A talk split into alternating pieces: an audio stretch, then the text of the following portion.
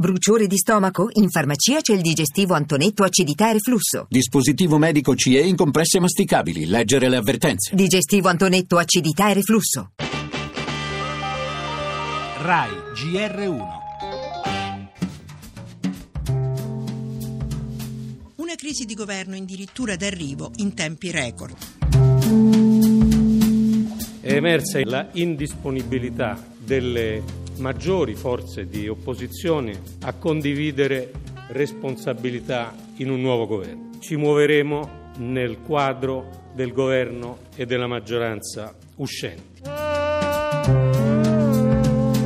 Questo è un governo che eh, non ha alcuna fiducia da parte nostra. Gli ricorderemo per tutto il tempo che sarà in carica che è un governo illegittimo faremo un'opposizione responsabile perché riteniamo che una legge elettorale che garantisca governabilità, stabilità, ci dia anche una coerenza nella rappresentatività.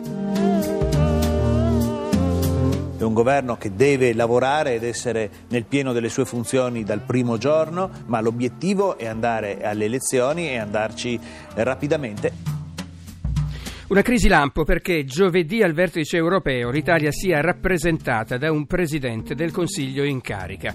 L'accelerazione impressa dal presidente Mattarella prima e dal premier incaricato Gentiloni poi dovrebbe permettere di avere già nel pomeriggio di oggi la lista dei ministri. Sarà un governo che si muoverà nel solco della maggioranza precedente perché le opposizioni hanno rifiutato di farne parte, ha spiegato Gentiloni, ma ci sarà più di una modifica nella composizione dell'esecutivo. Un governo cui non faranno sconti sinistra italiana, Lega, né, avete sentito Di Maio, i 5 Stelle. Più aperta al dialogo, ma solo sulla legge elettorale, ce l'ha detto Nunzia De Girolamo e Forza Italia.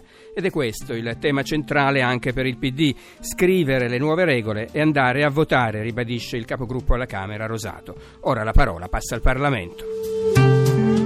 Le altre notizie, il caso Montepaschi si punta a salvare l'istituto senza l'aiuto dello Stato. Il Consiglio di amministrazione ha deciso di riaprire la conversione dei bond subordinati in azione per un valore di 2 miliardi. Gli esteri, la strage di cristiani al Cairo, la bomba in una chiesa, almeno 25 le vittime tra i copti. La Siria, dopo la riconquista da parte dell'ISIS di Palmira, si teme ora per il futuro del sito archeologico già semidistrutto.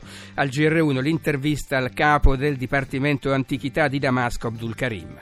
La cronaca con l'operazione contro la criminalità organizzata in provincia di Brindisi, 58 arresti, tra i reati contestati omicidio e traffico di stupefacenti. Ed ancora, da domani scatta l'obbligo di esporre sulle etichette degli alimenti confezionati le informazioni nutrizionali come calorie, grassi e zuccheri. La musica, in onda stasera su Rai 1, sarà Sanremo, appuntamento durante il quale saranno annunciati i 22 big in gara. Ne abbiamo parlato con Carlo Conti e per il calcio la Serie A, il derby è andato alla Juve stasera, Roma-Milan.